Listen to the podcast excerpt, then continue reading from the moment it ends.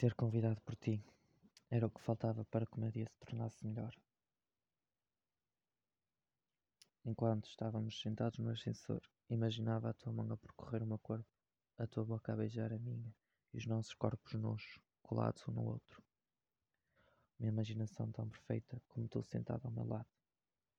Sim do ascensor, cada um seguiu o seu caminho, mas, mais tarde, vejo-te a passar na rua onde eu estava hospedado e aí ganhei coragem para correr atrás de ti. Dizem que a vida é curta demais para perdermos tempo com aquilo que não nos interessa e acabamos por ser infelizes. Então, decidi ser feliz. Ao correr atrás de ti, vem passando imagens na cabeça de possíveis reações tuas ao meu convite. Em uma daquelas que imaginei foi a que tiveste.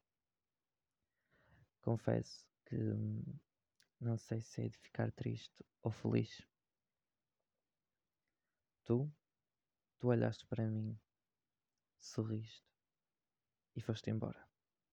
Assim, sem mais nem menos.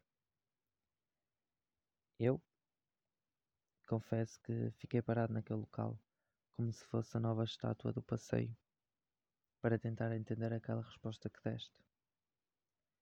Até que apercebi que não sabia nada sobre ti, a não ser aquilo que vi no bar.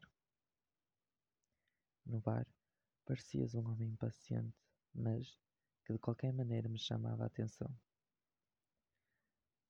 Sempre soube que tinha queda para pessoas complicadas, mas será que é por isso ou por ter sido a maneira como entraste no bar? A razão ao certo não sei qual é, mas uma coisa tenho a certeza. Não seria a última vez que nos iríamos ver.